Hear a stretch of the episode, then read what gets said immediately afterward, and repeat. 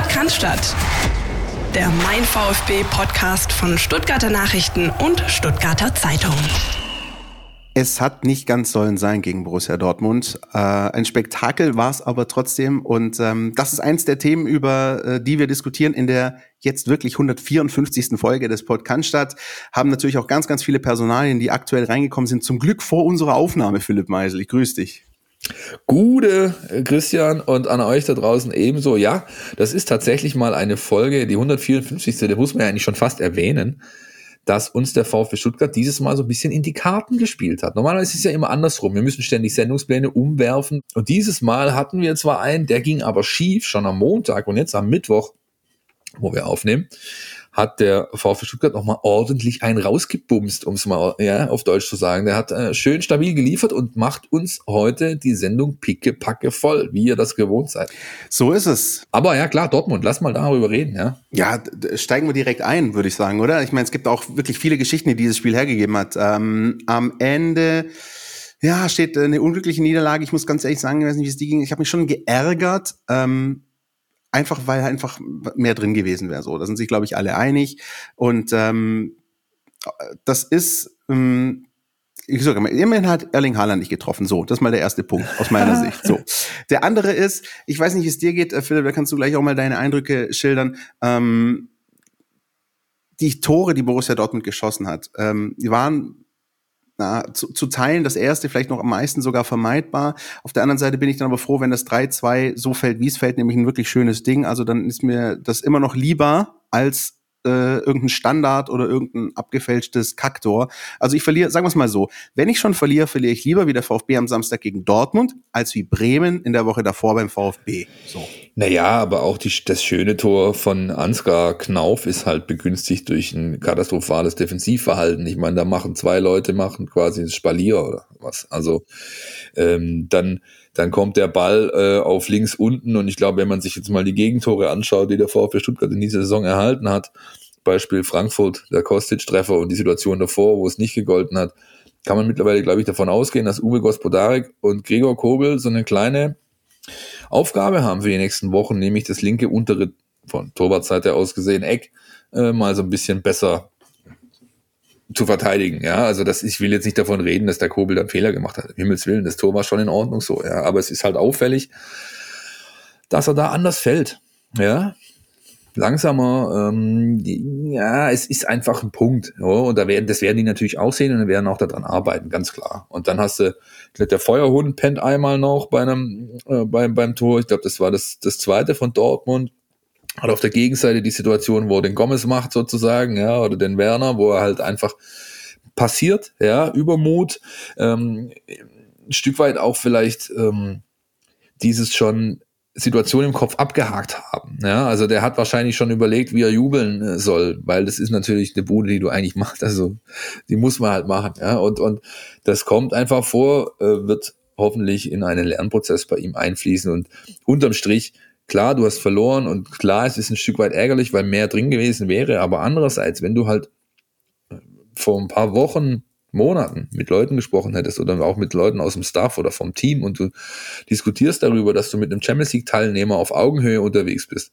in so einem Spiel, dann ist das doch also aller Ehren wert. Ja. Ich bin da jetzt nicht wirklich sauer oder enttäuscht oder sonst was. Ich verstehe Fans, die das sind, aber, aber kannst du nicht eigentlich sein, weil du hast wirklich eine sehr, sehr ordentliche Leistung geboten. Und das war, glaube ich, das, was unterm Strich wichtig ist. Nein, ganz ehrlich, sehe ich auch so. Äh, übrigens ein ganz guter Indikator bei mir so für die Stimmungslage auch bei den Fans ist so ein bisschen, ähm, wie mein Papa drauf ist nach Niederlagen. Das ist immer ganz ja, interessant. Bei, mir auch. Ja, bei dir auch, ne? Das ja. ist so, es gibt so richtig dieses, dieses wütende, dieses, ich da redet er noch fünf Tage hinterher drüber, aber ähm, er war nach dem äh, 2-3 gegen Dortmund wirklich so sanftmütig, wie ich ihn selten nach VfB-Niederlagen erlebt habe. Und das ist eigentlich ein gutes Zeichen, dass es wirklich, sage ich mal, ja, dass es einfach nicht so schlimm ist. Wenn der VfB, ich glaube, da sind wir uns auch einig, ne, ähm, eine Chance gehabt hätte, das Ding zuzumachen, dann im ersten Durchgang. Du führst 1-0, da gab es auch eine Situation, 4 auf 2, glaube ich, äh, wo Matteo Klimowitz einen schlechten Ball spielt. So, wenn du da das zweite machst, ich glaube, davon erholt sich Dortmund nicht schon gar nicht mit Blick auf das Champions League-Spiel.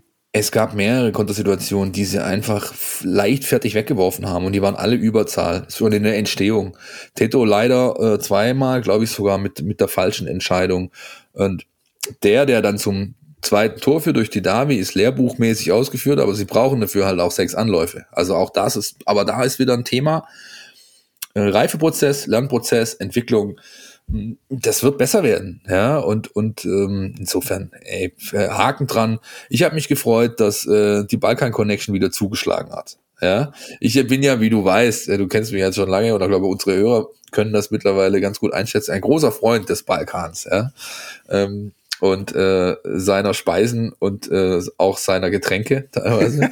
ist aber, das so? Ähm, das ist so, ja. Und ähm, aber was Borna und äh, Sascha da abziehen, ist natürlich stark. Ja, Wahnsinn. und ich denke, das ist ein ganz guter Anlass, äh, mal kurz nach Berlin zu schalten und zu hören, was Steffen Görsdorf dazu zu sagen hat. Sascha Kalajdzic und Borna Sosa verstehen sich. Nicht nur, weil beide der kroatischen Sprache mächtig sind, sondern auch, weil es zwischen den beiden auf dem Platz harmoniert. Flanke Sosa, Kopfball Kalajdzic, Tor. So lautet eines der Erfolgsrezepte bei den Schwaben für eine erfolgreiche Aufstiegssaison. Bereits sechs Sosa-Flanken auf Kalajdzic führten zu einem Tor. Fünfmal traf der österreichische Nationalspieler selbst. Beim Treffer gegen Bremen am 27. Spieltag übernahm Werder-Verteidiger Augustinsson den finalen Part und köpfte ins eigene Tor. Der Stuttgarter 2-Meter-Mann im Sturmzentrum striff jedoch noch zuvor den Ball.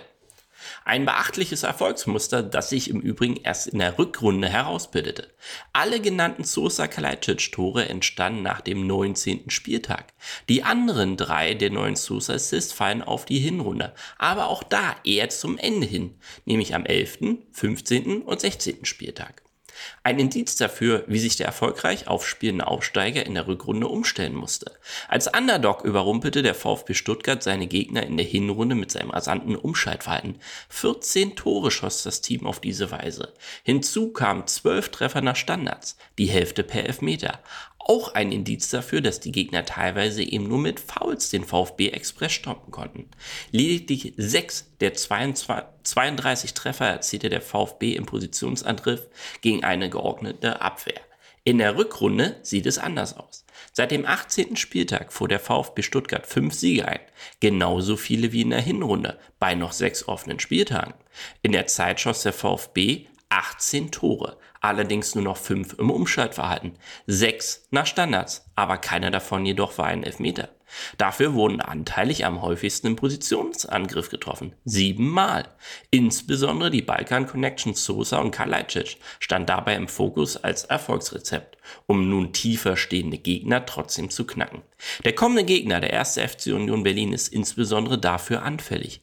Die Eisernen kassierten bereits 13 Gegentore auf diese Weise und darüber hinaus schon sieben Kopfball-Gegentreffer.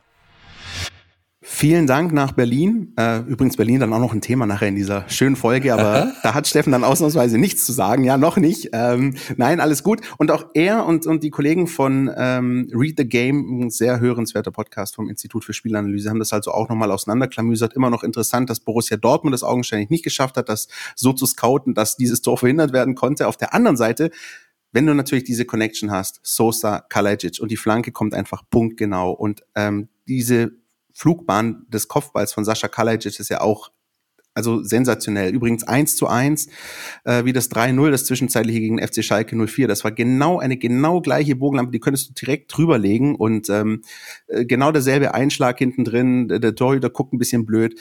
Ähm, das ist zum einen, ja, ein Gegnerthema, das zu verteidigen, aber zum anderen ist es auch einfach wahnsinnig schwer. Und wenn wir auch darüber diskutieren, Philipp, du und ich und äh, Bayern, und da gibt's einfach Tore, wo man sagt, die sind nicht zu verteidigen. Naja, manchmal ist auch eben diese Kombination Sosa Kalajic nicht zu verteidigen. Und das ist ein unfassbares Gut, dass der VfB Stuttgart sich mittlerweile angehängt hat. Ich meine, du, du musst ja nur gucken, äh, Samstagabend, Sonntag waren die ganzen auch überregionalen Sportportale, Sportschau, Wums und wer nicht alles, die waren ja alle voll von diesem Thema. Das ist ein deutschlandweit angekommen und der VfB steht wirklich für, für was wieder sportlich. Das ist yeah. klasse. Das ist, äh, das ist wirklich sehr lobenswert. Und das Tor, auch da musst du halt sehen, ja, natürlich, das ist ja eigentlich, das ist ja Hanebüchen verteidigt. Ja. Also erstmal ist die Flanke, die Flanke ist einfach nicht gut, ja. Auch wenn die jetzt zum fünften Mal gematcht haben, sozusagen, die beiden Jungs, ja, dass die Flanke von Borner äh, Sascha zu einem Tor verhilft. Aber ich meine, die Flanke ist nicht gut, ja, und dann kommt noch dazu, ich glaube, ich weiß gar nicht, wer es war, Försters Anlaufverhalten war es, glaube ich. Also ein VfBler zieht quasi auf die Mitte an. Dadurch geht Hummels raus. äh, löst sich von Kalajdzic, was wiederum dann äh, den äh, bemitleidenswerten Rafael Guerrero äh, dazu bringt, ja, ich muss ja den Kalajdzic vielleicht noch irgendwie decken, dann rennt der dahin, der ist ungefähr äh, acht Meter kleiner, der Typ steht irgendwie in der Luft. Also das ist, das ist natürlich auch begünstigt worden durch, durch katastrophales Abwehrverhalten von Dortmund. Aber wie gesagt, unterm Strich beschweren, beschweren braucht sie nicht deswegen. Also Rafael Guerrero neben Sascha Kalajic sieht ungefähr so ungünstig aus wie ich neben Jessica Alba. Ich glaube, das können wir an der ja. Stelle mal festhalten. Später würden behaupten, selbst der Hals von Sascha Kalajic ist größer als Rafael Guerrero. Aber ähm, ähm, ja, also das, das, das ähm, ist, ist natürlich, ja, nimmst du natürlich mit und, und dann insgesamt äh, fand ich es auch noch vielleicht bemerkenswert, dass der VfB es wieder mal geschafft hat, äh, seinem Ruf gerecht zu werden, nämlich als eine Mannschaft der zweiten Halbzeit. Ähm, haben wir oft schon drüber gesprochen, ist ein Stück weit Mentalitätsding, die geben einfach nicht auf, die sind immer auch bis zum Schluss drin im Spiel. Äh, die Crunch-Time-Schwaben haben wir es auch schon mal genannt, aber es ist einfach auffällig, dass 60 Prozent, ich glaube sogar mehr als 60, 62, 64, ich müsste genau nochmal nachschauen, ähm, Prozent aller Treffer, die der VfB Stuttgart erzielt, erzielt er in der zweiten Halbzeit, im zweiten Durchgang. Das ist ähm, halt auch dann immer schön für den Zuschauer, weil er halt weiß, okay, da geht noch was. Die sind halt noch lange nicht tot, egal wie ja eindeutig sie zurückliegen sollten oder sonst was. Beim VfB Stuttgart kann man sich darauf verlassen, dass bis hinten raus noch was geht. Definitiv. Und äh, der einzige, sagen wir mal, die einzige Ausnahme im Vergleich zu den vielen anderen Spielen gegen Hoffenheim, Union und, und Gladbach und was man nicht alles hatte, war halt eben, dass der VfB an diesem Samstag nicht das letzte Wort hatte, sondern eben die Borussia mit dem 3-2. Aber so ist es. Der VfB steht immer noch ähm, mehr als solide da, 39 Punkte, äh, dieser eine ominöse zu den 40, die ja eigentlich gar nicht mehr wirklich gebraucht werden, aber das sieht dann halt auch immer gut aus. Der wird auch noch kommen, ähm, vielleicht auch schon am kommenden Samstag werden wir später drüber sprechen. Bis dahin, Philipp, haben wir die VfB-Woche so ein bisschen zu round-uppen. Jetzt ist mir kein besseres Verb eingefallen. Zu, zu round-uppen. Round-uppen. Ist das ein neues, ist das ein neues Vokabular, das du gerade einführst? Ja, ich, ich ja. komme ich komm jetzt ein bisschen in den Anglizismus rein. Das ist doch eigentlich mein Job, Christian. Mensch. ja. Äh, wo fangen wir an? Sollen wir anfangen mit Steffen Krebs? Sagt, sagt, äh, sagt er dir was, der Steffen Krebs? Wahrscheinlich nicht so sehr, oder? Äh, wahrscheinlich nicht verwandt und nicht verschwägert mit äh, Dieter Krebs, äh, der seines Zeichens ein sehr herausragender Comedian war. Ähm, aber ja, ich habe es äh, natürlich gelesen, mitbekommen, äh, trotz Ausgleichstage, das ist ein Neuzugang im Trainerteam von Borussia Mönchengladbach, richtig? Das ist richtig, ja. Ähm, äh, ein waschechter Cannstatter. Ja, war ähm, natürlich selber Torhüter, hat, glaube ich, bis zur Verbandsliga gespielt und war beim VfB schon länger im NLZ-Bereich tätig, hat da Torhüter-Ausbildung gemacht und ähm, soll jetzt zurückkommen von Mönchengladbach, da ist wohl alles in trockenen Tüchern. Äh, der wird wahrscheinlich erstmal mit Uwe Gospodarek tatsächlich äh, zusammenarbeiten. Gospodareks Vertrag läuft bis 22, also mal gucken, ob man da auch noch irgendwie vielleicht schon Nachfolger früher aufbaut. Aber wie wir ja gerade schon äh, angerissen haben, es gibt was zu tun bei den VfB-Torhütern es ist auch nicht unüblich, dass mittlerweile in in äh, Profibereich die Staffs werden ja immer größer. Das ist ja jetzt nichts Neues. Ja, die die ähm, die Spezialisierung schreitet massiv voran und ähm, da wird Steffen jetzt wohl mitarbeiten äh, ab der kommenden Runde ähm, als Teil von Matarazzos Funktionsteams äh, Team und und eben ja mitwirken, dass die VfB Keeper vielleicht noch mal eine Entwicklung machen. Ich habe mit Menschen gesprochen, die aus dem Gladbacher Umfeld sind da war er nämlich, oder ist er gerade noch, das zuvor war er kurz in Hoffenheim auch eine Weile, ähm, und die haben eben gesagt, die Gladbacher ähm, äh, Kollegen, die, das, die den Club verfolgen, dass es eben einen Effekt hatte.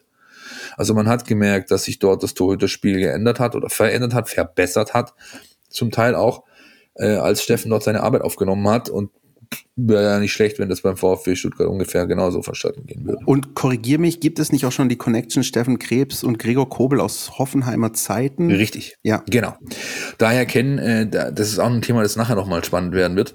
Ähm, daher kennen die sich schon, genau. Die haben da schon zusammengearbeitet. Ähm, auch Materazzo kennt, äh, kennt äh, den Herrn Krebs ähm, äh, von da und ja, das wird schon alles, denke ich mal, ganz, äh, ganz solide funktionieren. Ich bin übrigens ganz froh, dass du nur Dieter Krebs angeführt hast und nicht Gertan Krebs, der mal für den KSC gespielt hat. Aber das ist eine andere Geschichte. Wie könnte ich? Ähm, ja, ja, wer weiß. Ähm, Trainingswoche, du, pff, das ist ja immer noch so, dass wir zwar mittlerweile die Gelegenheit äh, hätten, zumindest ein Training zu sehen. PSV-Hügel kannst du drüben stehen, leider ohne äh, rote und Hefeweizen, aber man könnte das Training beobachten haben wir diese Woche nicht geschafft. Wir haben nur unseren Fotografen vor Ort gehabt, der natürlich berichtet hat.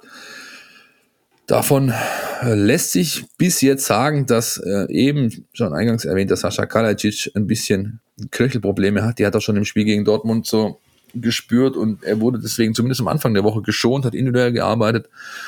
Das gleiche gilt weiterhin für Hamadi Al-Gadoui, der allerdings Umfänge steigern kann, ja, nach seinen, nach seinen Verletzungen.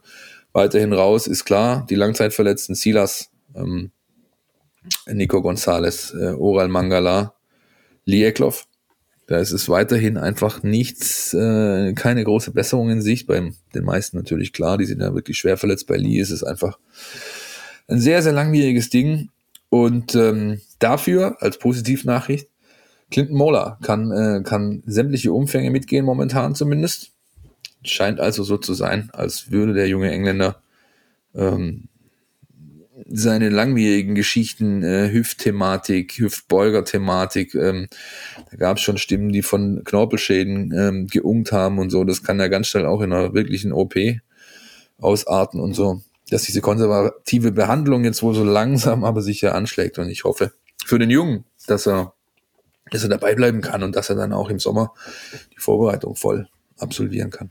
Definitiv. Und das, was du jetzt ähm, hier fast schon runtergebetet hast an, an Namenslitanei, ähm, das klingt nach sehr, sehr viel. Ähm, auf der anderen Seite finde ich das, das würde ich auch gerne an der Stelle einfach mal erwähnen, äh, ziemlich bemerkenswert, wie äh, pragmatisch auch Pellegrino Matarazzo damit umgeht. Also äh, sagt auch vor den Spielen, ähm, wir hatten eigentlich bisher auch verhältnismäßig Glück, was Verletzungen angeht im Lauf der Saison. Jetzt erwischt uns halt mal ein bisschen und aber alles lässt sich irgendwie kompensieren. Es gibt da einen Weg. Ähm, da gibt's ganz andere Bundesligisten. Äh, auch da kann ich gerne nach Sinsheim zum Beispiel schauen, wo da wirklich sehr viel gejammert wird, oh, zehn Spieler, zwölf Spieler und wer nicht alles ausfällt. Die haben natürlich auch massive Probleme. Bayern München und und und. Es ist wirklich nicht nur der VfB Stuttgart, aber ich finde das einfach bemerkenswert, dass ähm, dass hier nicht das große, der große Katzenjammer so ausbricht, sondern äh, Pellegrino Matarazzo auch da wirklich positiv bleibt und äh, und dementsprechend auch das Vertrauen in die Spieler ähm, nach außen hin kommuniziert, ähm, auf, auf die er sich jetzt verlassen muss und von denen er weiß, die brauche ich jetzt, ja, wie die Spieler, die wir alle schon aufgezählt haben.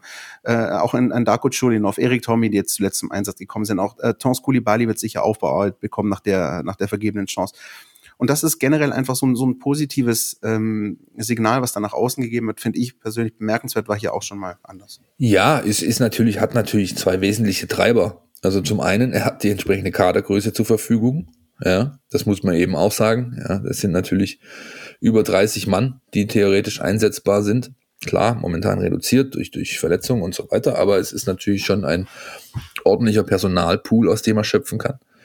Und das zweite ist eine Mindset-Geschichte ähm, und die ist, glaube ich, wichtig. Also das ist halt einfach keiner, der da ähm, sagt, ui, von vornherein die, die weiße Fahne sozusagen schwenkt, oh Gott, oh Gott, ja, und sich da irgendwie ein Alibi sucht, sondern der nimmt es halt einfach an und das ist auch der richtige Weg. Was willst du machen? Der bleibt ja gar keine andere Möglichkeit, außer zu sagen, die Situation so ist so, wie sie ist, die nehmen wir an und gehen damit um und fertig. Ja? Und äh, dann ähm, ja, kommt halt das bei raus. Also wie gesagt, es ist auch immer diese Ebene, darfst du halt nicht vergessen. Es ist immer dann auch die Chance für Hinterbänkler und und und und da kann sehr viel hm, sage ich Positives rausbekommen. Bestes Beispiel Sascha Kalacic. Also ich meine, der war vom Anfang, am Anfang der Saison hat er keine Rolle gespielt. Ja, der war nicht vorgesehen für die Startelf. Und er hat natürlich, das hat er vor kurzem auch selbst erwähnt, so, so ehrlich ist der Junge ja, dass er ähm, davon profitiert hat, dass sich eben Nico Gonzalez äh, verletzt hat und er deswegen dann Spielzeit bekam. Die hat er genutzt. Natürlich hat er niemanden eine Verletzung gewünscht, ist auch logisch, aber der ist eben nun mal das beste Beispiel, was dann passieren kann, welche Dynamiken sich sozusagen einstellen können. Ömer Faruk Beas. Ich hoffe, ich habe den Namen richtig ausgesprochen. Ich bin natürlich eher so bewandert, was äh, sozusagen den südosteuropäischen Teil äh, betrifft und nicht so den äh, äh, den, den türkischen Teil. Aber ähm, ich denke, das wird passen. Ömer Faruk Beas, der Neuzugang für den VfB Stuttgart. Und Philipp, da weißt du sehr viel Bescheid, weil du ähm, da auch ziemlich ähm, zügig was zu dem Jungen auch an Infos ähm, rausfinden konntest, ist, ähm, ja, muss man so sagen, ist dem VfB ein Transferkugelung mit ihm. Das kann man definitiv so festhalten. Also ähm, es gibt natürlich jetzt Leute, die sagen, der der flüchtet dort vor Mesut Özil oder was, was auch immer, aber nein. Also es ist, es sind mal die Eckdaten runtergebetet. 17-jähriger Junge, Fenerbahce Istanbul, ähm, sehr, sehr, sehr hoch äh, gehandeltes Talent, nicht nur in der Türkei, wo er mit 17 schon U21 Länderspiele absolvieren durfte, sondern eben auch äh, international. Und ähm, der VfB Stuttgart hat sich sehr um ihn bemüht, hat ihn bekommen, hat ihn ablösefrei bekommen, was ähm, ein ziemliches Stil ist für Leute dieser Klasse. Das lag zum einen daran, dass er halt seinen Vertrag natürlich auslief, aber der hätte auch ganz woanders hingehen können. Also wenn man den Entscheidern da unten glaubt, dann wurde der von halb Europa gejagt, ne? Barca, äh, you name it, ja, und hat sich eben für den VfB Stuttgart entschieden, weil er eben da die besten Perspektiven für sich sieht. Hat in der türkischen Liga nicht allzu viel gespielt. Ja, in der letzten Saison hat nicht viel Spielzeit bekommen und soll jetzt schnellstmöglich hier integriert werden. Äh, ist ein Zehner, äh, Mittelfeldspieler klassischer Prägung, äh, trippelstark, spielintelligent, passsicher, kann aber auch auf dem Flügel, vor allem rechts ein bisschen äh, ähm, antreten.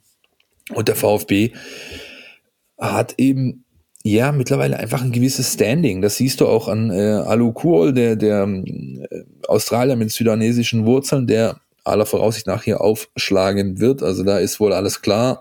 Meines Wissensstandes zumindest. Die haben am Montag Medizincheck gemacht, da ist er auch nicht durchgefallen. Also wenn sich die Möglichkeit ergibt, dass er den Vertrag physisch unterzeichnen kann, weil Australien, wo er momentan lebt und spielt, und Deutschland ist natürlich ein Unterschied. Aber das sind beides so Spieler der Kategorie 17-Jähriger, 19-Jähriger, Kohl ist 19.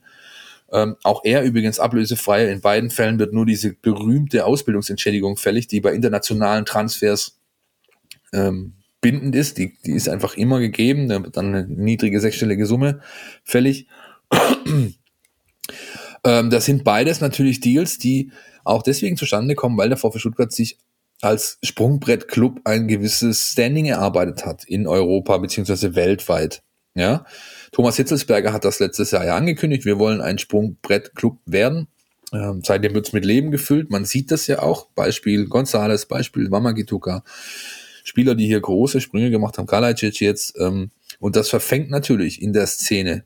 Bei Talenten, bei Beratern, bei Bayers Mark eine Rolle gespielt haben, dass Ozan Kabak einen ähnlichen Weg ging. Ja, von einem Istanbuler Topclub zum VfB über Schalke jetzt nach Liverpool. Das sehen die Jungs ja und sehen die Berater ja und die sehen, dass das halt hier nicht nur, nicht nur, ähm, ja, also dass es einfach gelebt wird, ja, dass da was passiert und, und, und ähm, nicht zum Nachteil der Spieler. Und deswegen kann man da schon, ähm, ja, sagen, dass, dass dem VfB da äh, ähm, ähm das gerade schon zu Pass kommt, wie sich das Ganze entwickelt. Die ganze Saison spielt natürlich da auch eine Rolle. Der Trainer spielt eine Rolle, der lässt die Jungs auch ran und so weiter. Also das ist schon sehr, sehr erfreulich. Ja, ähm, nicht zu vergessen, ich muss da immer an Sportsfreund Ahamada denken, der gegen Hoffenheim reingekommen ist, nachdem sich Orel Mangala verletzt hat, ähm, gekickt hat, als äh, hätte er schon 100 Bundesligaspiele in den Beinen und er von Juventus Turin, also auch da dieses Netzwerk, Fenerbahce, Juventus, das mit Arsenal und ähm,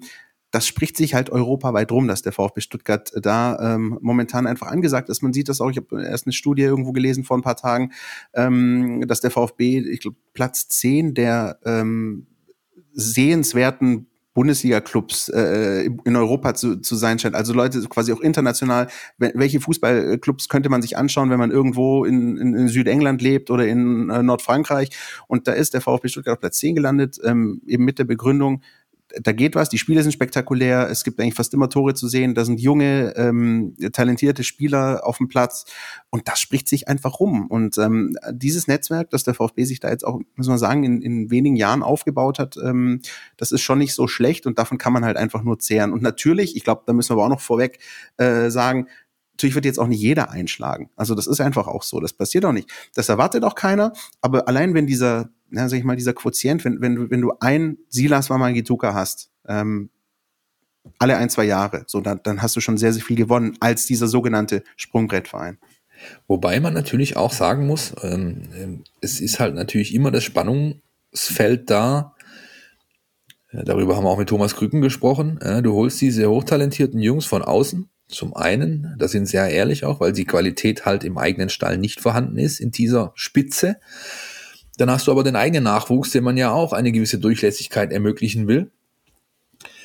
Und ähm, ich meine, es ist unbestritten, dass vor allem eins passieren muss, äh, wenn der VfB Stuttgart jetzt so stark, noch aktiver als vielleicht zuletzt, auf junge, entwicklungsfähige Spieler setzt, dann, ähm, dann ähm, muss dafür halt auch Kaderplatz geschaffen werden. Also die, ohne jetzt jemanden zu nahe treten zu wollen, aber die Kaminskis und Clemens dieser Welt, die wirst du halt äh, bald nicht mehr im VfB-Kader sehen, wenn das wirklich konsequent gelebt wird. Und der eigene Nachwuchs muss es eben schaffen, zu dem kommen wir nachher auch noch mal ein bisschen detaillierter, ähm, dann halt auch diese Türen, die zwar offen stehen, aber der muss halt dann auch mal durchgehen.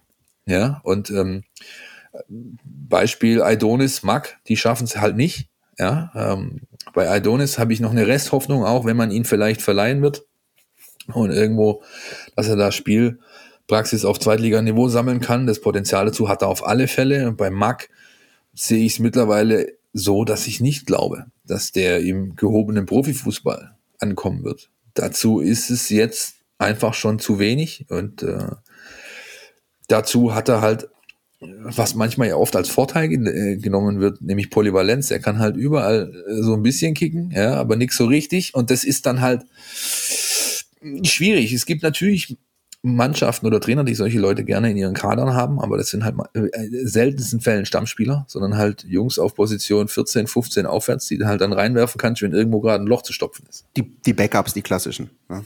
Genau, richtig. Und, und ähm, das ist der VfB Stuttgart aber ernst meint, mit dieser ganzen Thematik auf seine jungen äh, Leute zu setzen, hat Sven Mislintat äh, eben heute Morgen auch klar gemacht, nämlich indem er ähm, kommuniziert hat, beziehungsweise der Club unterlegt mit Stimmen von Missintat äh, und von äh, Hitzelsberger, dass Gonzalo Castro keinen neuen Vertrag bekommen wird. Ja, also da trennen sich jetzt die Wege äh, nach drei Jahren und es ist immerhin der Kapitän. Ja, und auch wenn er lange gebraucht hat, um in Stuttgart anzukommen, so ist es, glaube ich, unbestritten, welch überragende, sag ich mal, letzten 18 Monate ähm, äh, Gonzalo Castro spielt. Da hat es halt irgendwann mal Klick gemacht. Ja? Ähm, Im Endeffekt kam das so ein bisschen auch mit der Matarazzo-Verpflichtung zusammen.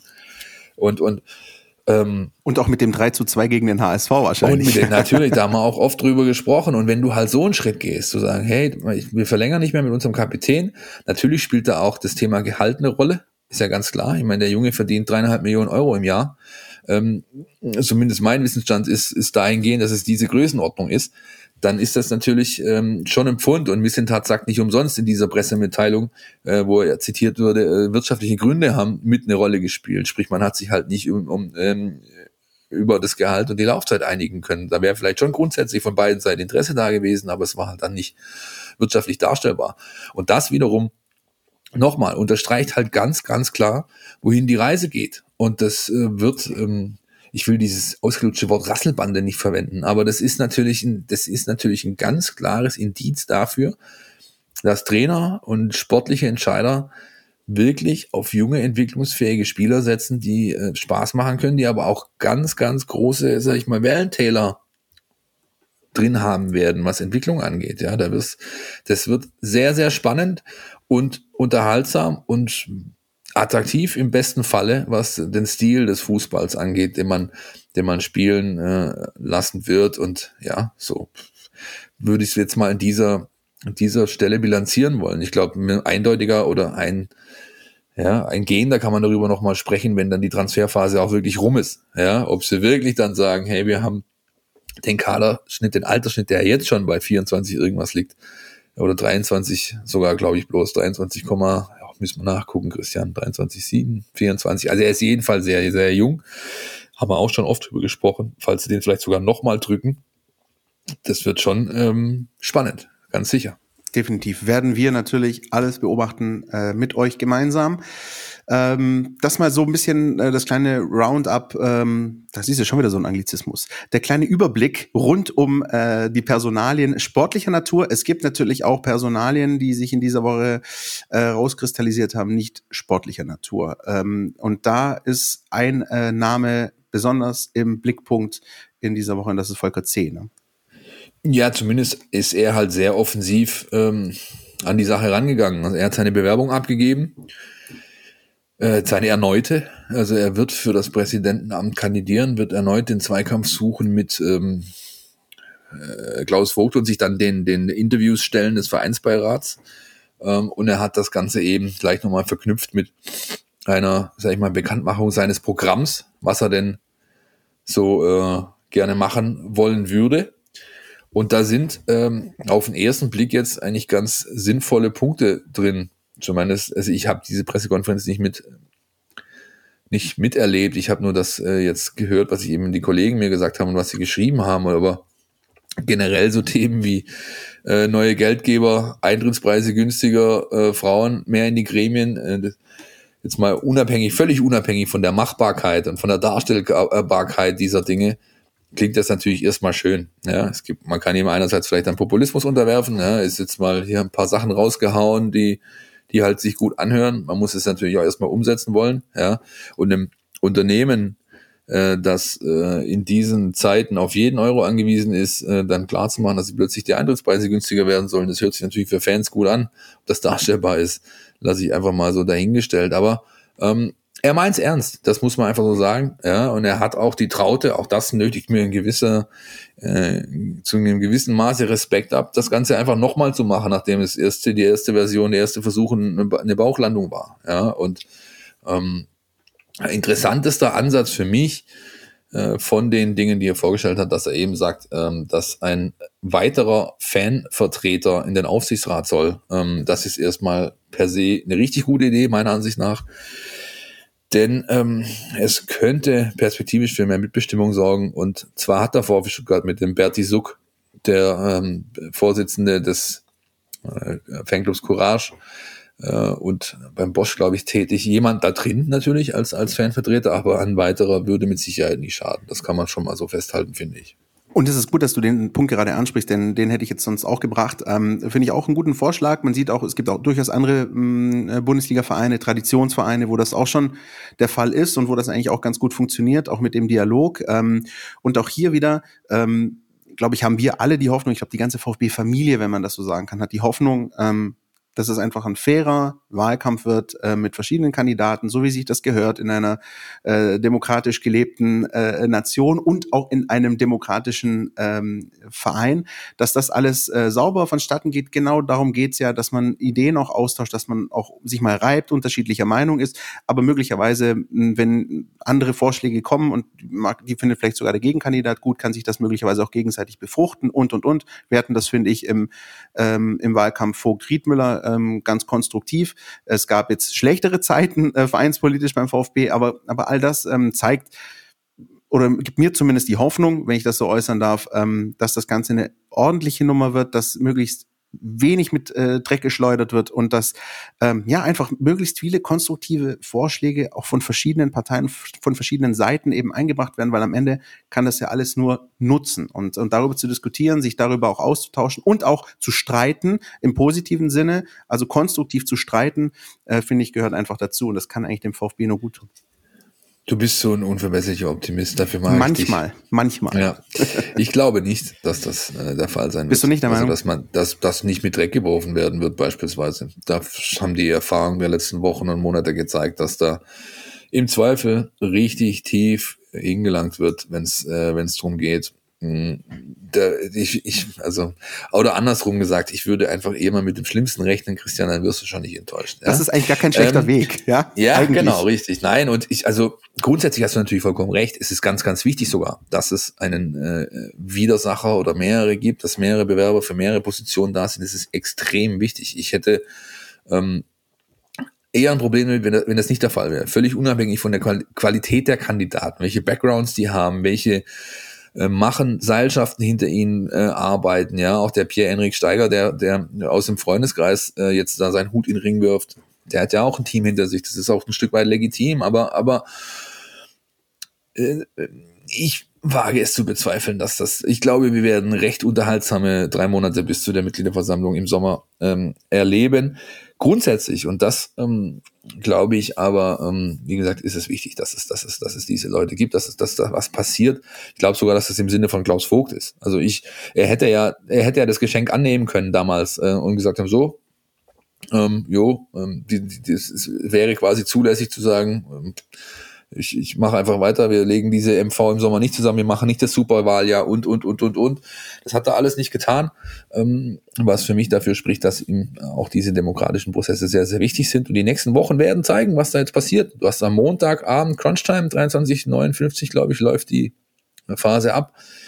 Was man da so ähm, bisher hört, ist, wie gesagt, C hat abgegeben. Ähm, Vogt wird natürlich auch abgeben.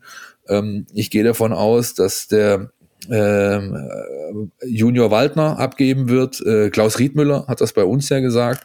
Also ich denke, nächste Woche, in der nächsten Woche der Ausgabe können wir schon mal dezidierten Blick drauf werfen auf die, Achtung, Gemengelage und äh, uns das wirklich auch mal anschauen. Dann hast du, dann hast du irgendwie einen ganz klaren Pool, kannst das alles äh, schauen. Hat Silvio Meister seine 50 Stimmen zusammenbekommen, beispielsweise, der mit zu dem Team Stenger gehört. Ähm, und, und, und. Also ich, ich will da gar nicht allzu sehr drauf eingehen, weil es noch, wie gesagt, bis Montagabend viel passieren kann und die Erfahrung zeigt eben der letzten Wochen, Monate, dass beim VfB es immer besser ist. Man wartet bis zum letzten Moment, weil noch das ein oder andere kommen wird.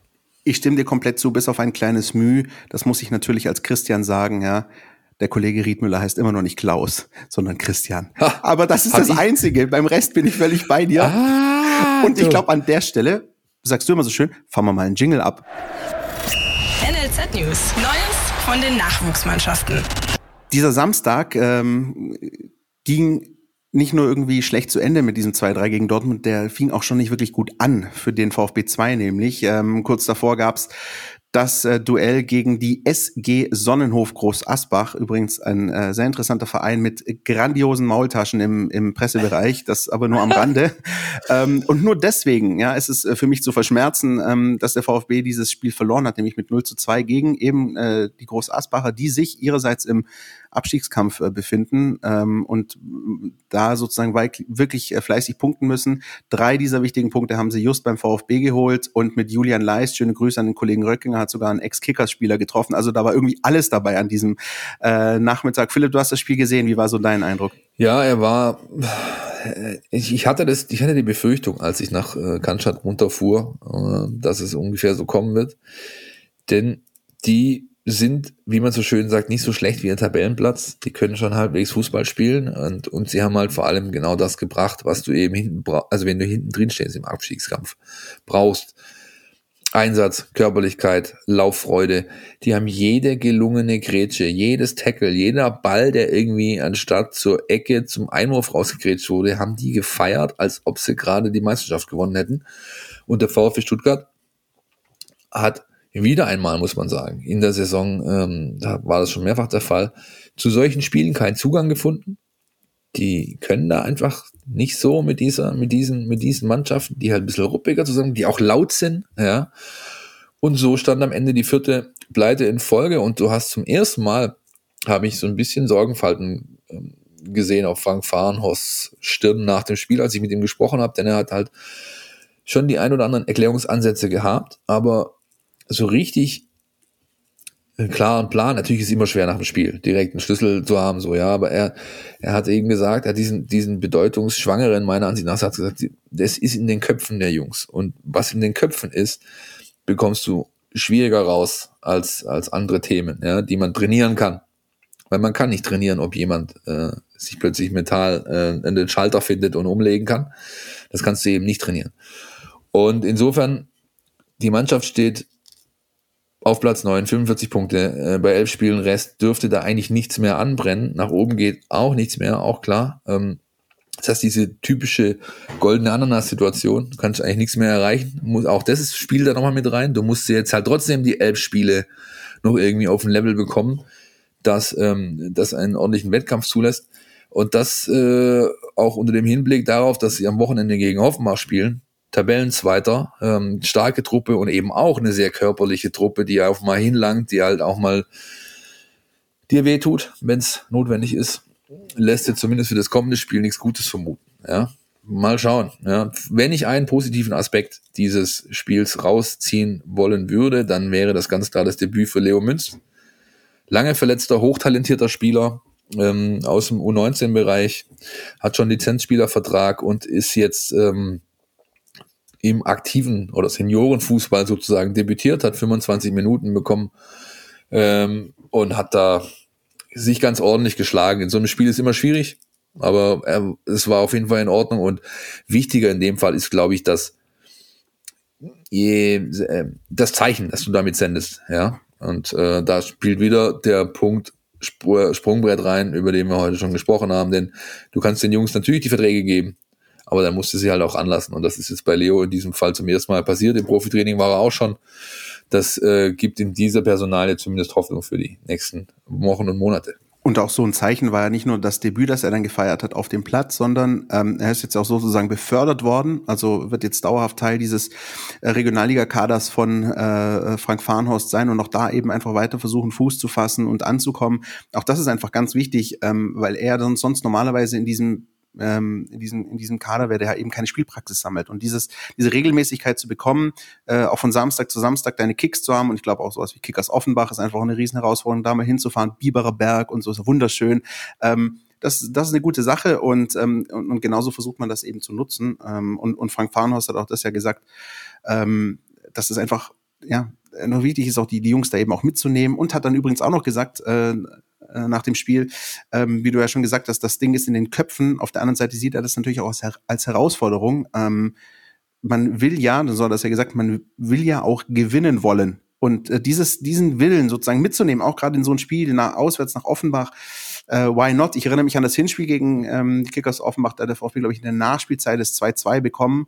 Ähm, war natürlich unterlegen, aber hat eigentlich echt super dagegen gehalten. Und vielleicht dreht sich das jetzt mal so ein bisschen und für den VfB 2 kommt jetzt diese Rolle, hey, wir sind die, die dagegen halten, kratzen, beißen. Und dann sollen äh, die Kickers mal schauen, was sie damit anfangen. Ja, und grundsätzlich einfach spannender Kontext. In diesem, in diesem, in diesem Kader ist gerade halt auch so ein bisschen Bewährungsphase. Ne? Da wird jetzt natürlich auch viel passieren im Sommer. Ähm, ich habe ja am Anfang dieser Woche habe ich ein Stück geschrieben, die Tür für den eigenen Nachwuchs steht offen, habe so ein paar Jungs aufgelistet, die da jetzt zukünftig eine andere Rolle vielleicht spielen können sollen. Martin Maklitzer dabei, natürlich Leo Münz dabei, ähm, auch ein, ein Nikolas Nartey dabei, der zurückkommt von Sandhausen. Ähm, und äh, eben auch Leo Münz. Da gibt's noch eine ganze Reihe andere. Er liest das Stück bei uns in der App. Er liest auch, der Kollege Hinrichsen am nächsten Tag nochmal nachgelegt mit einer Übersicht. Das sind halt noch ein paar mehr als nur diese vier, fünf. Äh, da sind dann so Namen drin wie Raul Paula, wie Kevin Grimm, äh, Kilian Scharner, Davino Knappe. Ähm, das sind alles so Top Guns aus dem Nachwuchsbereich, wo wir dann, als wir damals die Folge mit Thomas Krücken aufgenommen haben, irgendwann mal einen Schlussstrich ziehen mussten. Ja, Marco Wolf ist noch genannt geworden und so weiter. Aber Sonst hätten wir wahrscheinlich sendungsfüllend nur über die, die Top-Talente sprechen können. Ähm, David Hummel, ähm, auch ein, ein hochgehandelter Junge, da ist die Situation ein bisschen schwierig. Ja. Auch ihm hat man aufgezeigt, wie es wie es gehen kann hier. Ja. Und dem sein Vertrag läuft aus, hat in den Spielen in, unter Nico Willig am Anfang der Saison regelmäßig getroffen, ist ein wirklich starker Stürmer, aber da wäre ich mal vorsichtig, ob der nächstes Jahr noch da ist. Also momentan ist da, ist da eher noch alles offen. Ähm, das ist einfach so der Punkt, wo der VfB Stuttgart wirklich ähm, jetzt auch nach, nach Worten, Taten folgen lassen muss. Das gilt natürlich für die Spieler, ganz klar. Die müssen äh, Leistung zeigen, die müssen ähm, die Argumente für sich sammeln, dass sie eben hochgezogen werden sollen. Aber ähm, die Trainer, die Entscheider müssen es dann auch wirklich durchziehen und den Jungs dann auch die, die, die Einsatzmöglichkeiten, die Einsatzchancen geben. Und das äh, wird super spannend für die nächsten äh, Wochen und Monate zu, be zu beobachten sein. Ich freue mich da ehrlich gesagt drauf, denn so stringent, wie es der VfB gerade eben macht, hat das äh, gefühlt seit Jahren nicht mehr gemacht. Und die Rückmeldung, die du eben aus dem NLZ-Bereich beispielsweise bekommst, die sind halt eindeutig. Ja? Also die, die freuen sich da schon. Das war vor der Saison ganz anders zu vernehmen. Äh, die freuen sich jetzt schon, wie, wie das eben momentan sich alles gestaltet, wie es gelebt wird und hoffen natürlich auch, dass das so bleibt. Definitiv. Und ich glaube auch diese elf, hast du gesagt, ne, sind Spiele noch in der Regionalliga. Das ist natürlich auch wahnsinnig viel. Auf der anderen Seite, hey, super. Du hast, ähm, das Wetter wird besser. Du hast jetzt jedes Wochenende einen absoluten Härtetest. Du hast aber auch nicht diesen maximalen Druck äh, irgendwie. Also davon gehe ich zumindest aus, dass du hinten irgendwie noch rausfällst. Dazu ist der Vorsprung eigentlich echt äh, gut genug. Und, und das ist doch genau das, äh, wie, wie, du so schön immer sagst, äh, unter Laborbedingungen ähm, für die Jungs äh, eine großartige Nummer. Und in, in dem Fall dann vielleicht auch wenn diese, diese unfassbar aufgeblähte Regionalliga mit wie viel 42 Spieltagen irgendwas Gutes hat, dann dass eben jetzt noch elf übrig sind, wo du wirklich Vollgas äh, unter Wettbewerbsbedingungen zeigen kannst und, und, und, die, und die Jungs sich präsentieren können. Also eine ganz gute Situation. Absolut. Und ähm, dann ja, wird sich einfach zeigen, wie sich gestaltet. Wir werden dranbleiben. werden dann auch weiterhin unseren Fokus drauf legen auf so, sag ich mal, eher administrative Dinge im, im tieferen Jugendbereich, sowas wie jetzt Kai Oswald und Frederik Luding, Thomas Krücken hat es angekündigt bei uns im Podcast, gehen jetzt in die Region, kriegen äh, sozusagen neben ihrem Gehalt auch noch ordentlich Fahrtgeld obendrauf, indem sie eben diese Jugendkooperation, wir haben auch schon öfter darüber gesprochen, die der VfB eben jetzt hat mit Pfullendorf, mit äh, Eislingen und wer da alles mitmischt, ähm, dass sie da eben als hauptamtliche Trainer rausgehen, wirklich den, der, dort Trainer vor Ort schulen, aber auch Trainings abhalten. Das wird ein ganz, ganz großes Thema sein.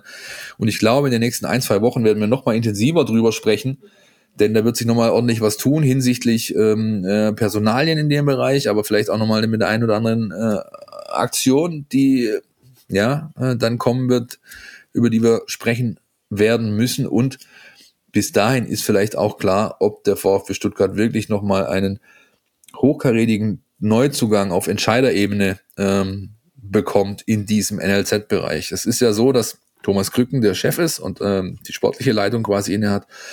Und es gibt mit Rainer Mutscher denjenigen, der das Administrative unter seinen Fittichen hat. Und jetzt ist man, soweit ich das weiß, mit ähm, Dominik Drobisch in sehr, sehr guten Gesprächen. Das ist äh, ein NLZ-Mann von der TSG 1899 Hoffenheim, der dort 14 Jahre lang ähm, das Geschehen mitbestimmt hat, ähm, dieses NLZ groß gemacht hat, gut gemacht hat, wie der VfB auch schmerzlich erfahren musste, gut gemacht hat. Und ähm, der hört in Hoffenheim auf und äh, es könnte ganz gut sein, dass die Wege nach Stuttgart führen. Auch da wird sich in den nächsten Wochen ein bisschen was tun. Wir werden drüber sprechen nochmal und dann natürlich auch beleuchten, was denn eigentlich aus Rainer Mutscher wird. Ne? Das spielt wahrscheinlich unmittelbar äh, ineinander rein, sage ich jetzt mal vorsichtig. Definitiv. Das war der NLZ Newsflash, du. Mensch, der war ganz schön lang, ne? Ja, heute hat man ein paar Themen, das ist doch aber auch schön. Ich finde das immer gut. Man, man, man kann ja nicht irgendwie, letzte Woche mussten wir das ein bisschen schneller machen und jetzt mal wieder ein bisschen ausführlicher, aber die Geschichten waren auch da, die Namen sind da, die Spiele sind da. Äh, also, why not? Wie kriege ich jetzt die Überleitung hin, Philipp, von äh, NLZ Newsflash zu Nina Hagen? Nina Hagen, meine Damen und Herren, ist nicht nur bekannt dafür, dass sie äh, dafür gesorgt hat, dass Joachim Bublatt das Fernsehstudio von Sandra Maischberger verlassen hat. Nein, sie zeichnet sich auch verantwortlich für die Vereinshymne von Union Berlin und das ist, ha, der nächste Gegner ist VfB Stuttgart in der Bundesliga, Philipp. Wahnsinn, oder? großartig. Ich habe was gelernt gerade, das wusste ich nämlich nicht. Ja, großartig, musst du dir mal auf YouTube anschauen, ja. Ich weiß nicht, ob ich das will. Will ich das? Oh, möglicherweise. Du als Connoisseur der Vereinshymnen könnte dir zusagen. Nee, ich, also mir reicht die von Darmstadt 98, damit bin ich vollkommen, vollkommen, das reicht mir, ja, mehr brauche ich nicht. Gibt es davon eigentlich von Alberto Colucci eine 10-Stunden-Version auf YouTube, meine Frage? Während irgendjemand sollte das bitte schneiden, weil es falls so nicht geschehen, bitte machen. Ja, ich würde es mir gerne anhören. Die Sonne scheint, Leute. So sieht's aus. Was mir als erstes einfällt, ist äh, etwas, dass es mittlerweile über jeglichen Quatsch Statistiken gibt äh, rund um den Fußball. Es gibt die, die sich wirklich an dem eigentlichen Geschehen auf dem Platz orientieren, wie Vitaldaten, Laufleistung, äh, Passquoten, XG-Werte und sonst was. Und dann gibt's die ein bisschen schiefen. Die bisschen schiefen sind meistens die, wenn irgendeiner meint, er legt der ganzen Statistik die Gleichung zugrunde Geld schießt Tore. Und dann kommen solche Sachen wie bei raus, wie das Union Berlin und der VfB Stuttgart die beiden Overperformer-Clubs überhaupt im deutschen Fußball sind. Denn, so derjenige, der die Statistik erstellt hat, stellt man den Marktwert des Kaders dem Tabellenplatz gegenüber äh, und ähm, schaut dann, wie das Marktwert-Ranking aussieht und schaut den aktuellen Tabellenplatz an, dann ergibt sich daraus ein Wert. Der von Union Berlin liegt bei plus 10. Das heißt, sie sind 10 Plätze besser in der Tabelle aktuell, wie das ihr Marktwert im Vergleich der 18 Bundesligisten hergibt. Und beim VfB Stuttgart ist es plus 7. Ja, er ist also sieben Plätze besser, als es der Marktwert des Kaders im Vergleich eigentlich hergibt. Und das äh, ist die sinnlose Statistik der Woche, äh, wenn du mich fragst. Aber ähm, ähm, das ist das, was mir als allererstes zu dem Duell der beiden Mannschaften einfällt. Und nein, ich will nicht darüber sprechen, dass Dennis Aogo erst vor zwei Wochen in der Halbzeitanalyse von Sky äh, nochmal schön Nico Gonzalez hergedisst hat und gesagt hat, hast, schau mal an, was der Gonzalez da macht und so weiter. Ne? Darüber will ich überhaupt nicht reden. Diese Spiele damals an der alten Försterei und in Stuttgart, die habe ich so gut. Es geht ganz weit nach hinten in meinem Oberstübchenverband. Ich will einfach nicht drüber reden. Das waren schon sehr bittere Abende, wenn du mich Ich fragst. weiß auch gar nicht, wovon du redest. Also ich erinnere mich nur daran, gegen Union hat Sascha Kalajic mal in der 85. und der 90. noch aus dem 0-2-2 gemacht. Das ist das Einzige, ja. woran ich mich erinnere. So, ich ja. weiß gar nicht, was die Leute haben. Sehr gut. Gesagt. Sehr gut, sehr gut. Aber ja, es ist natürlich ein super spannendes Spiel und ähm, es ist natürlich auch so ein bisschen das Spiel um die ich sag's jetzt einmal auch, ne, die Europa Conference League, wenn ich richtig bin, äh, auf die ja Max Kruse überhaupt gar keinen Bock hat und Sven Mislint sie mit voller Inbrunst angehen würde.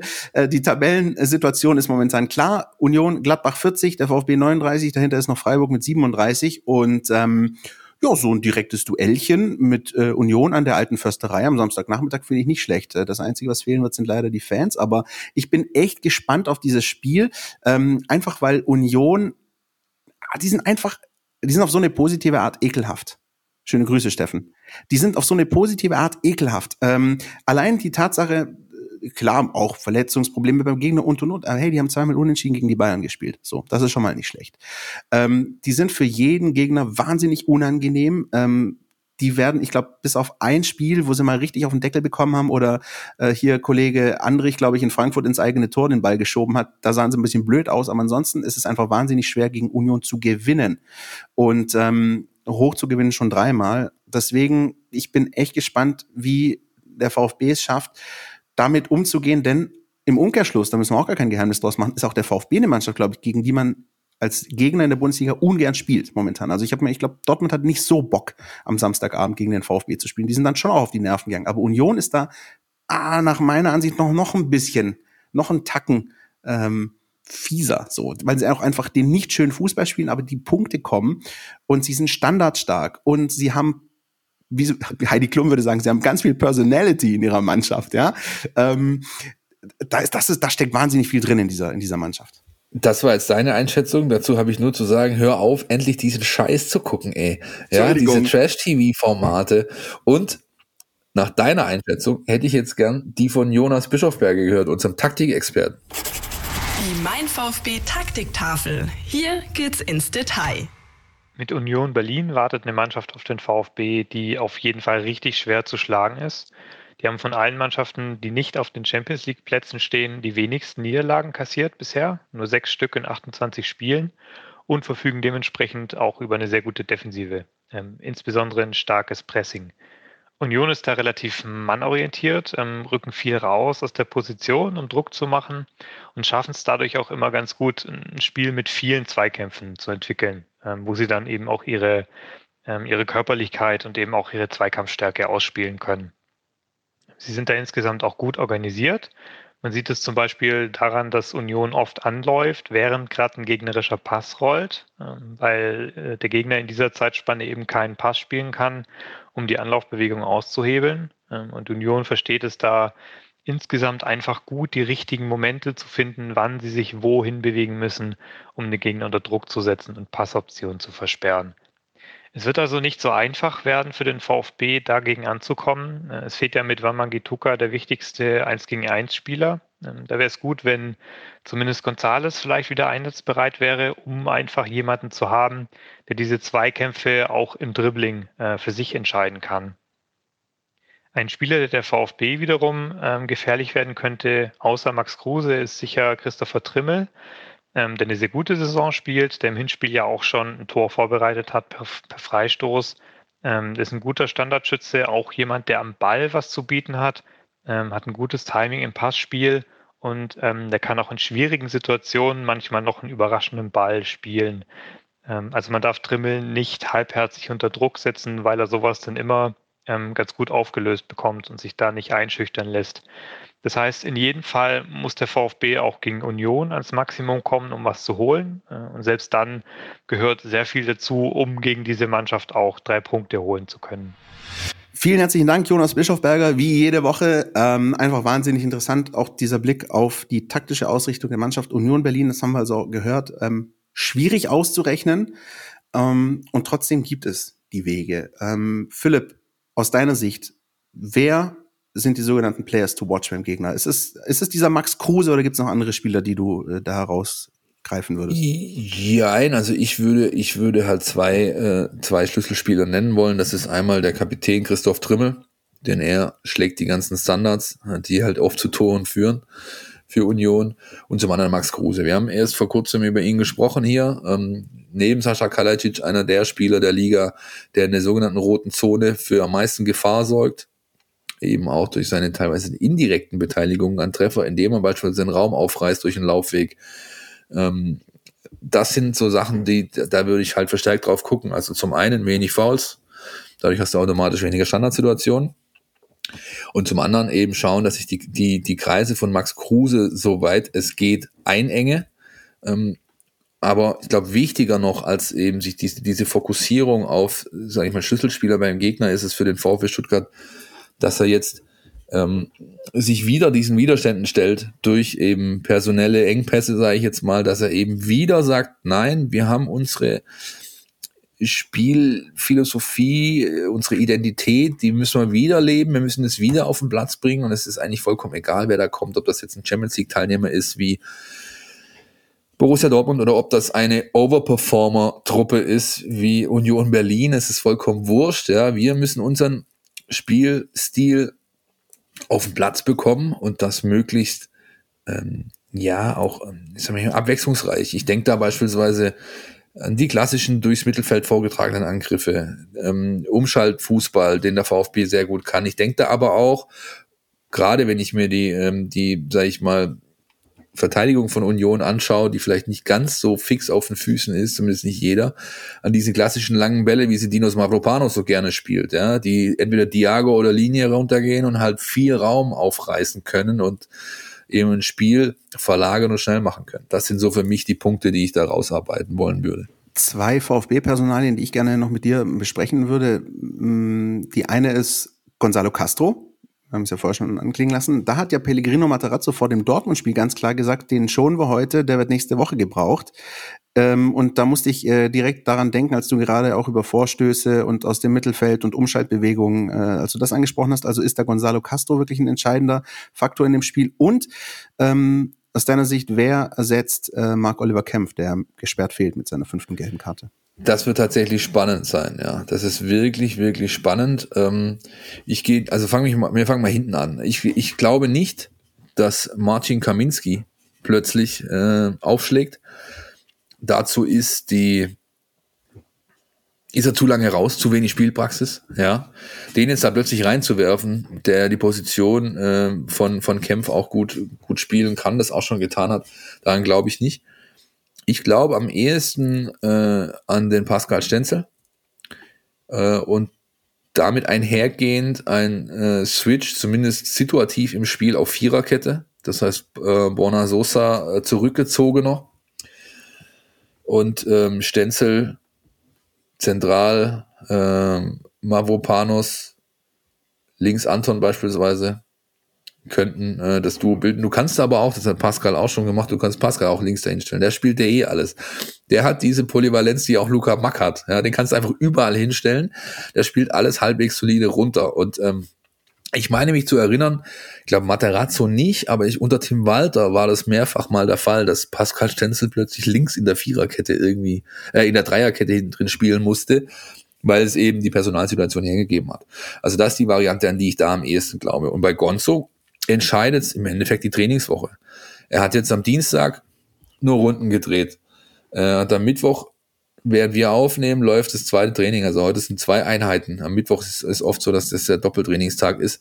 Ähm, da wird er mit Sicherheit die Umfänge gesteigert haben. Wenn er das nicht hat, dann hat der VfB Stuttgart wahrscheinlich da auch ein Problem, denn dann hat er nämlich nur noch den Donnerstag und den Freitag vorm Abflug, äh, Abschlusstraining, wo er sich, äh, wo er sich quasi voll ins Fit melden kann.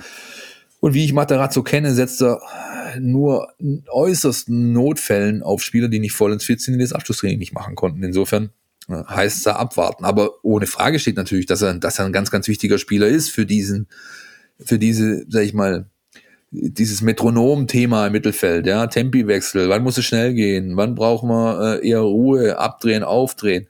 Das ist ähm, natürlich Gonzos Paradedisziplin. Da würde er mit Sicherheit eine gute Rolle spielen, ist ja ganz klar.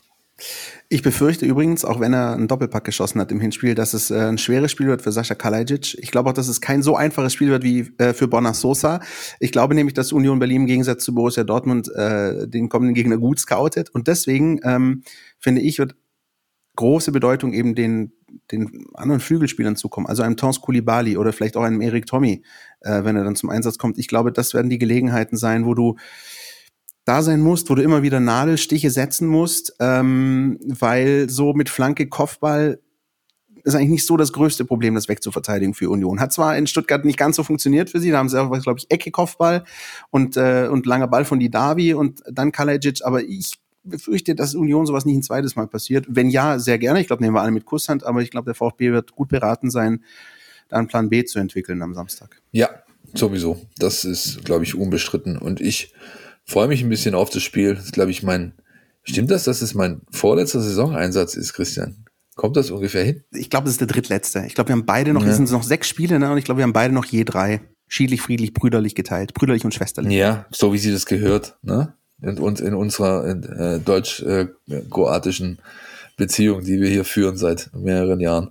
Ähm, ja, Leute, du, ich, ich glaube, das war's, oder? Was, was hättest du noch einen Aspekt rund zum Spiel an der alten Försterei, äh, dem du gerne besprochen hättest, Christian. Ja, also was heißt besprochen? Ich würde einfach gerne noch mal den Punkt machen, um zu sagen, dass mir diese ganze Diskussion, die wir auch schon seit Wochen immer mal wieder so ein bisschen anreißen rund um Europapokal und so, dass mir das völlig bums ist, dass ich aber einfach gerne hätte, dass der VfB dieses Spiel gewinnt, weil ich ähm, zumindest in mir drin, ich weiß nicht, vielleicht geht es auch vielen Fans da draußen so, ich habe diesen diesen Prestige-Gedanken, ich mag da nicht verlieren. Ich mag auch nicht, dass der VfB am Ende in der Tabelle hinter ähm, Union Berlin einläuft. Ich hätte gerne, um es mit dieser äh, interessanten Statistik zu sagen, dass der VfB vielleicht am Ende der Saison die Overperformance der Mannschaft der Liga ist.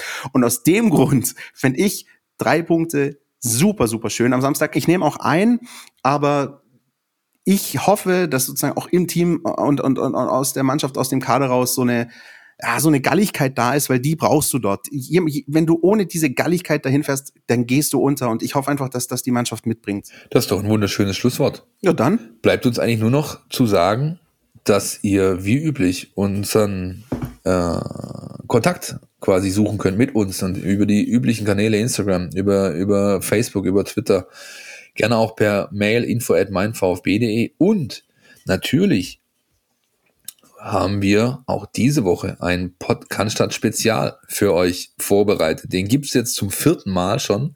Auch da schreitet die Entwicklung ganz schön zackig voran. Ähm, den gibt's allerdings, das muss man äh, dazu sagen, den gibt's eben nur für die App Nutzer, beziehungsweise die, die das, das Mein VfB Plus Abo geschlossen haben. Diesen Podcast Spezial, den gibt's exklusiv in der App und zwar immer Freitagmorgens. Und Christian und ich haben uns in den letzten Wochen zum einen versucht so ein bisschen an der Nase herumzuführen. Dadurch ist ein sogenannter Spielstand entstanden. Es steht 2 zu 2. Und ähm, wir haben auch letzte Woche mal so einen kleinen taktischen äh, Fokus gesetzt, zusammen mit den Jungs für das, vom, vom Institut für Spielanalyse. Und insgesamt, was ich eigentlich sagen will, ist hörenswert dabei sein, wenn ihr dabei sein wollt, mein VfB Plus abonnieren für 1,99 im Monat, jederzeit kündbar könnt ihr dabei sein. Und wir zwei hüpfen jetzt einfach weiter und nehmen diese Podcast-Spezialfolge auf. Ansonsten würde ich sagen, schön war's und bis nächste Woche, oder Christian? Schön war's und bis nächste Woche. Tschüss Philipp, tschüss da draußen.